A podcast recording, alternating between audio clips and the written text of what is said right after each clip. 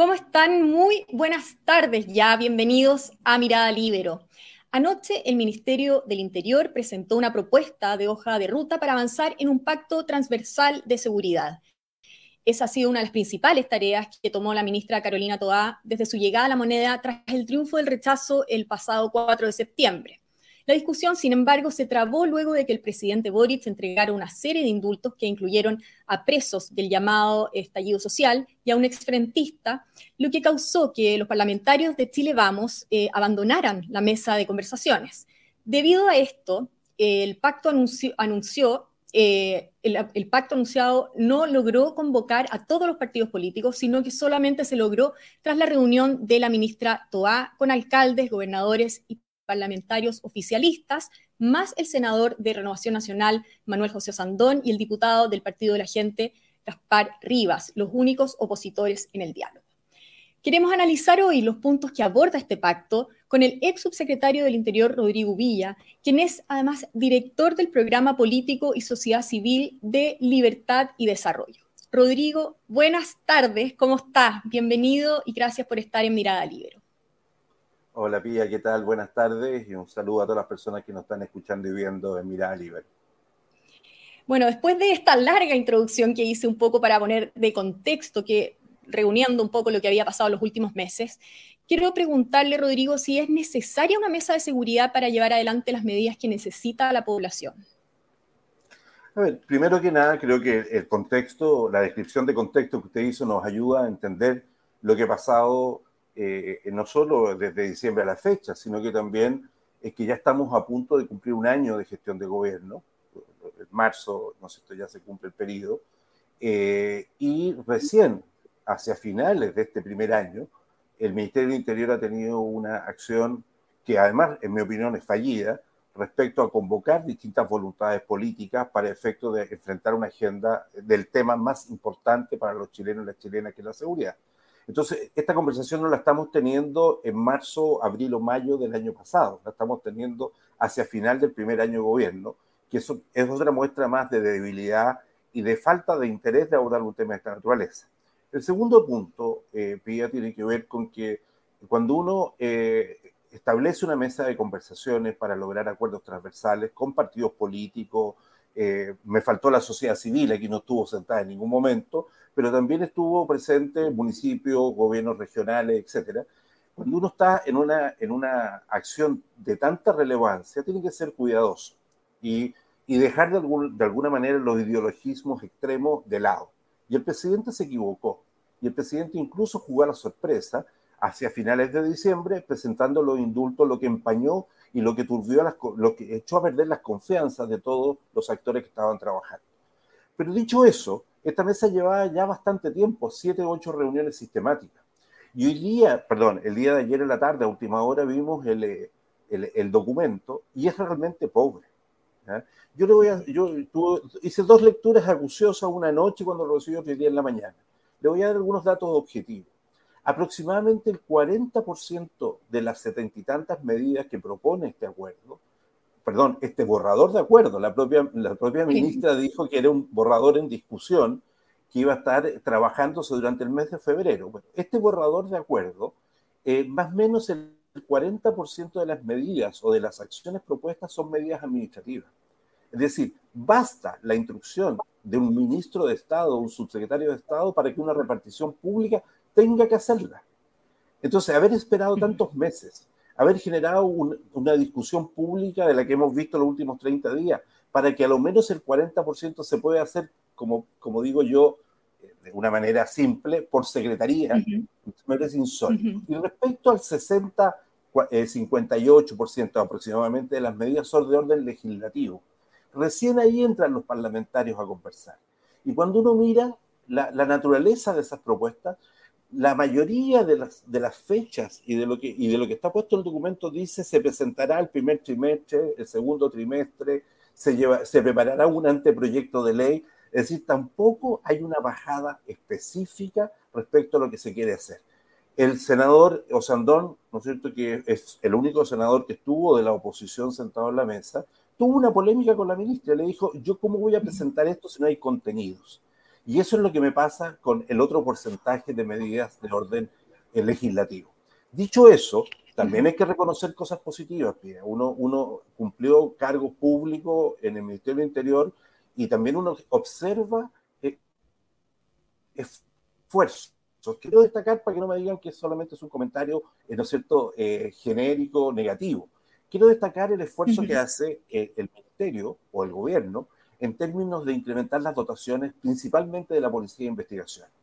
Establecen un plan podríamos discutir la cantidad de años, yo lo acortaría, pero creo que va en la correcta línea de aumentar la, dotación de los asistentes policiales. Los asistentes policiales de la, PDI son funcionarios que cumplen funciones importantísimas en los procesos investigativos, como suboficiales, si los comparo yo con carabineros, y quieren incrementar de manera significativa, pero también van a aumentar y proponen hacerlo con recursos del Tesoro, lo que me parece bastante bien, pues aprovechar bien los recursos públicos y, aumentar la planta, ¿no es cierto?, de aproximadamente 400 a 500 funcionarios eh, eh, eh, oficiales policiales de investigación. 500 funcionarios es un número muy relevante. Así que si usted me dice una medida positiva, check al aumento de policía. Cosas que están pendientes la forma como se trata el crimen organizado es absolutamente repetir lo mismo que está en el Congreso y absolutamente nada nuevo. Es decir, eh, acuérdense que en la discusión presupuestaria se hablaba de 65 mil millones de pesos para efectos de eh, tener recursos, dinero fresco para combatir el crimen organizado. No hay ni un antecedente financiero. Cuando veo, cuando veo las medidas que se habla de aduana, que para, para fortalecer las instituciones, se dice vamos a comprar máquinas escáner para aduanas. Pero si el, el, problema no pasa por los pasos habilitados. Si lo, si lo, lo que pasa, el, el, contrabando, las armas, pasa por, eh, por los pasos no habilitados.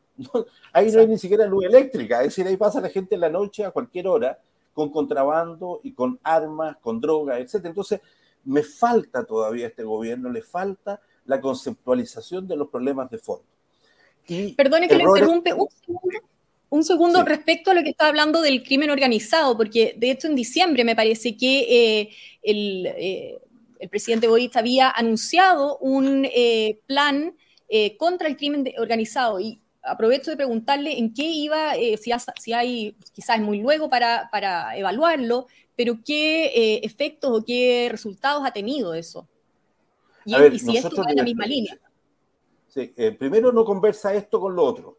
¿ya? A mí me hubiera gustado que este mismo documento citara el plan, ¿no es cierto?, estratégico de crimen organizado.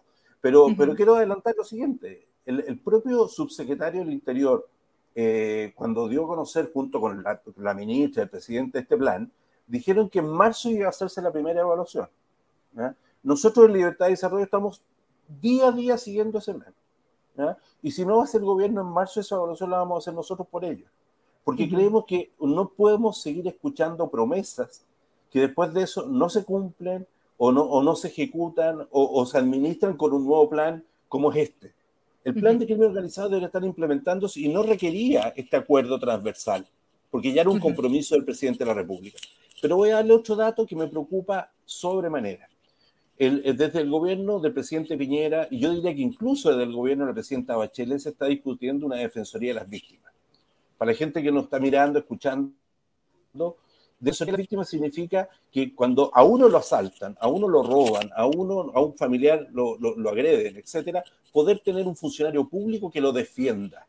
Hoy día el victimario tiene un defensor público y la víctima tiene que arreglarse con sus propios recursos económicos, por lo cual la justicia no llega para todo igual. La persona que es de clase media, que apenas, apenas le alcanza los recursos para vivir, no puede pagar un abogado. Bueno, en este acuerdo eh, eh, hay un proyecto de ley que se está discutiendo hace mucho tiempo, dicen que le van a poner urgencia, pero miren la gravedad.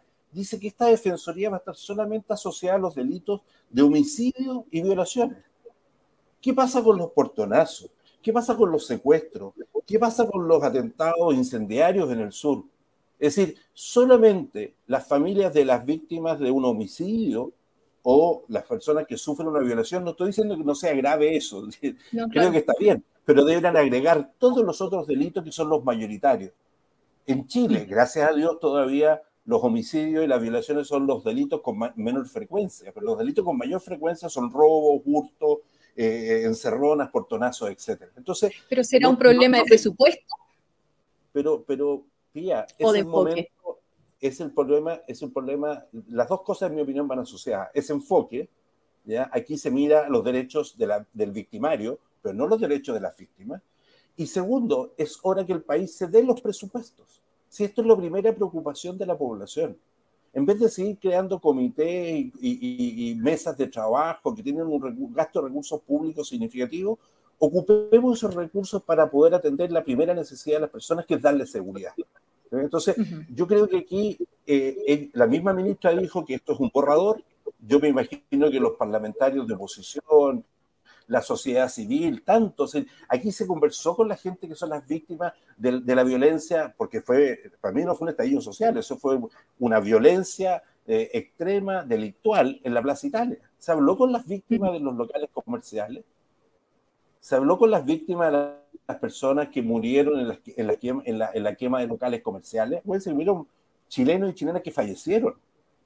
Entonces, creo, creo que esto se hizo nuevamente de mala manera. No hay una coherencia, hay una falta de, eh, hay una falta de lineamientos ideológicos, no conversa con los presupuestos y más encima se le asigna responsabilidades a la oposición porque no está sentado en una mesa, que lo que es ridículo, porque es el 40% de las medidas administrativas no requieren a parlamentarios de la oposición, ni de gobierno.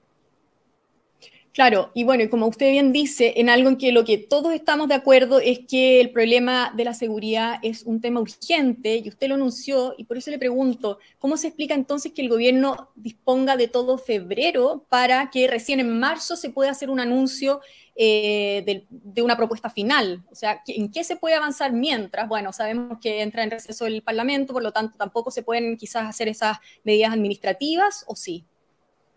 A ver, yo le quiero, voy a hacer dos comparaciones que son odiosas, pero las tengo que hacer. El presidente Peñera eh, convocó esta misma mesa en mayo del primer año de gobierno. Y en junio o julio, me puedo equivocar por un mes, pero del primer año, es decir, a cuatro o cinco meses de haber asumido, presentó las 150 medidas contra la delincuencia.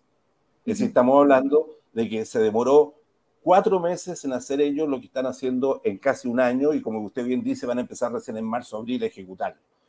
Le voy a dar otro ejemplo que no tiene que ver con el gobierno del presidente Piñera, pero que también nos ilustra. La presidenta Bachelet, su reforma tributaria, la publicó en diciembre de su primer año de gobierno, a los 10 meses. Que es, ¿Por qué digo? Es otra materia distinta, la gente no entiende, pero una reforma tributaria de la magnitud de una reforma de seguridad como la que tenemos sobre la mesa. Entonces, aquí, aquí hay un problema de eficiencia y eficacia y hay un problema también ideológico. ¿Por qué tiene que buscar el gobierno este acuerdo en una mesa transversal? Porque definitivamente no puede resolver la diferencia que hay al interior del gobierno. Cuando uno lee el párrafo que hace mención a la ley de antiterrorista, lo que encuentra es una ambigüedad total, porque el gobierno tiene ambigüedad de cómo tratar el terrorismo. Entonces, como yo tengo ambigüedad en mi interior, porque hay dos almas que miran distintos los problemas de seguridad, entonces le paso el bulto al Congreso e involucro a la oposición en esta materia. Entonces, creo que, creo que hay un problema de fondo de eficacia y eficiencia le di un ejemplo de, dos gobiernos distintos, uno, ¿no es cierto?, de, centro derecha, el otro de centro izquierda, en materias tan relevantes como seguridad, pero el otro problema de fondo es la visión que se tiene de los temas de seguridad y de, y de quién hay que proteger. Hay algunos, como yo, que creo que la, víctima, ¿no es cierto?, es el ser a proteger. La, la, seguridad pública es un bien público, por lo cual el Estado tiene un compromiso prioritario con, con la seguridad y el Estado, en este caso, ¿no es cierto? El gobierno de turno no está mostrando los niveles de eficiencia que se requieren para borrarlo.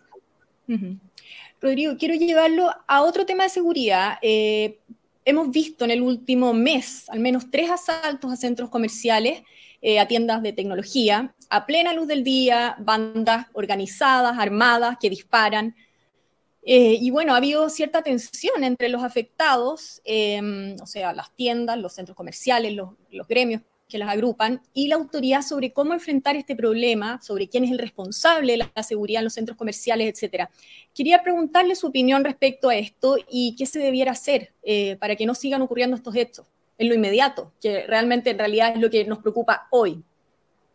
A ver, eh, primero que nada me llama la atención de que no hayan continuado las mesas público-privadas que el Ministerio del Interior siempre ha tenido, y esto yo, yo ejercí dos veces el cargo de subsecretario del Interior, del año 2010 al 2014, y después del año 2018-2019, en dos periodos distintos de tiempo, y siempre, siempre existían trabajos muy cercanos eh, desde el Ministerio del Interior con los centros comerciales, con el comercio detallista, con todas las ramas, ¿no es cierto?, las áreas que podía ser gravitante el tema de la seguridad.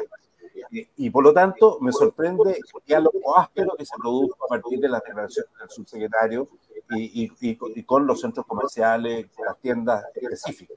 Porque si uno tiene una mesa permanente, ese diálogo no se hace por la prensa, se hace primero dentro y se contribuye y se colabora para solucionar los problemas. Segundo elemento que me parece absolutamente negativo, se le asigna por parte del Estado o del gobierno responsabilidad a los centros comerciales o a las tiendas por tener muchas mercaderías de valor. Eso lo desmintió hoy día el, ministro, el subsecretario en todo caso, ¿ah? pero desmintió si hubiera, hubiera, dicho eso exactamente, pero sí, está bien, e, es, lo que se entendió. si fue así, eso es lo que entendí, si lo corrigió, yo tengo gran aprecio por el subsecretario, retiro mis palabras para no generar una polémica donde no existe. Pero, pero, es verdad que, esa es la sensación que quedó. Entonces, dicho eso, independiente que sea el monto de los recursos que existen, la pregunta es de quién es la responsabilidad de la seguridad. Y es del Estado. ¿ya?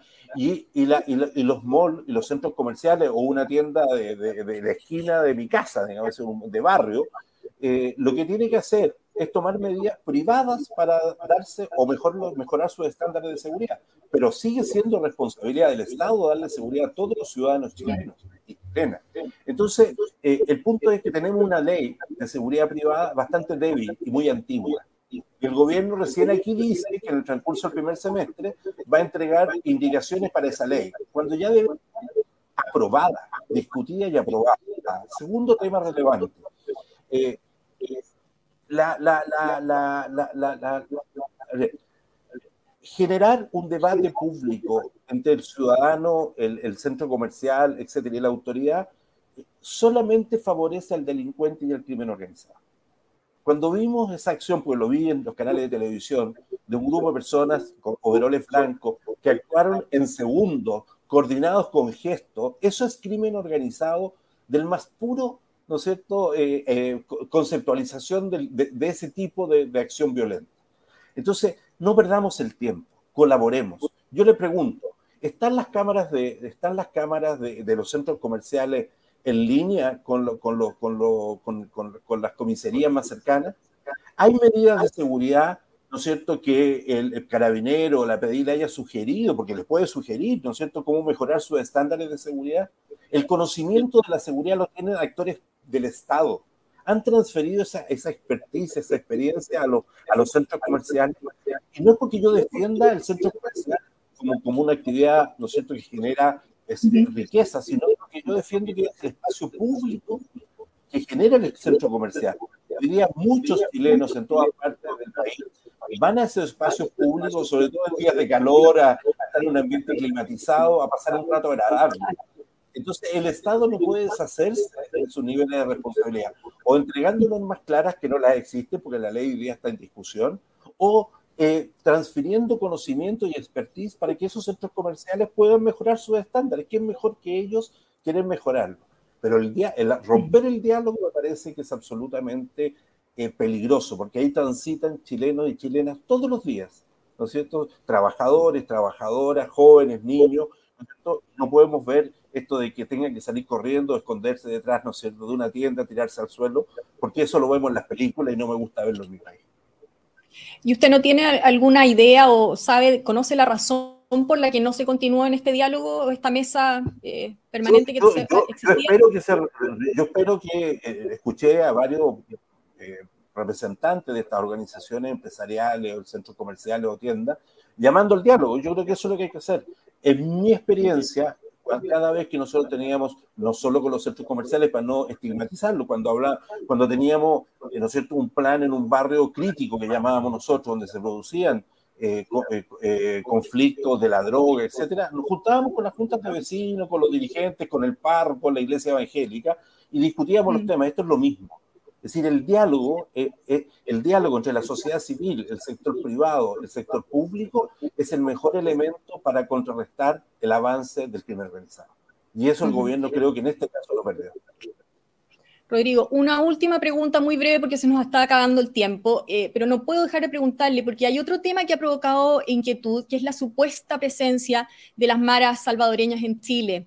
Eh, las autoridades lo han desmentido, pero nosotros en el libro tuvimos acceso a un documento de la NEPE, que es un documento público de todas maneras, la, la NEPE es la Asociación Nacional de Estudios Políticos y Estratégicos, que alertaba ya en el año 2014 de, cito textual, un estado larval de maras, es decir, pequeños brotes eh, regados minuciosa y lentamente. No decía que había, pero que había un, una, un entorno propicio para esto.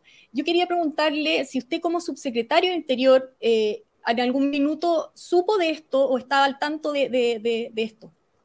Yo conozco, yo conozco, el informe, ese informe es bastante antiguo, nosotros estábamos terminando el primer gobierno del presidente Piñera, eh, y yo quiero poner el contexto. Eh, nosotros en el 2012 iniciamos el Plan Frontera Norte, que ya la gente se lo olvida porque hace muchos años atrás, que era, un primer, era la primera política, ¿no es cierto?, de, de, un gobierno para enfrentar el control efectivo de frontera. El 2012 nosotros ya identificábamos flujos de droga que, que entraban por la frontera terrestre y salían por los puertos chilenos hacia Europa, hacia Estados Unidos y se generó un plan Frontera Norte que fue muy criticado por las actuales autoridades de gobierno, que en ese momento eran jóvenes universitarios que estaban protestando en las calles, y se nos decía que nosotros estábamos militarizando la frontera y se nos descalificaba en ese tipo, en esa lógica. Bueno, ya habían indicios el año 2012, 2013, ¿no es cierto?, que, que mostraban que habían intentos de agrupaciones asociadas al narcotráfico, crimen organizado nuevamente, de instalarse en Chile porque Chile era un país atractivo como corredor para sacar la droga hacia Europa y hacia, y hacia Estados Unidos. Da lo mismo si se llama Mara, da lo mismo si se llama, eh, eh ¿cómo se llama? Alguna de estas organizaciones colombianas, del Agua o, mexicana, ¿ya? porque han mutado en, en, el tiempo, ya son 10 años, 12 años que han pasado. Eh, pero lo interesante es que ya hay un indicio, y por eso que se generó el Plan Frontera Norte en, esos años, de intentar instrumentalizar el país para efecto en ese momento del tráfico hacia Europa de la droga. Hoy día no solo es el tráfico hacia Europa y Estados Unidos, sino también hacia el consumo nacional y también el tráfico de armas, es más grave.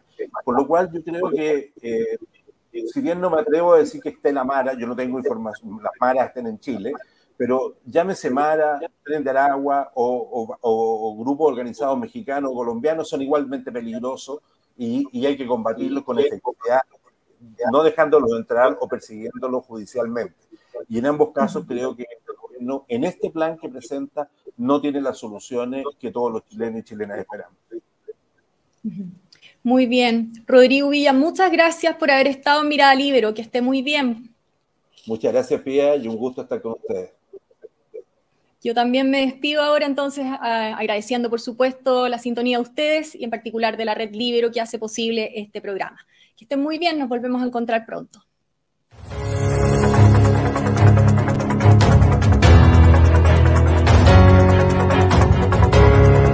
El Libero, la realidad como no la habías visto.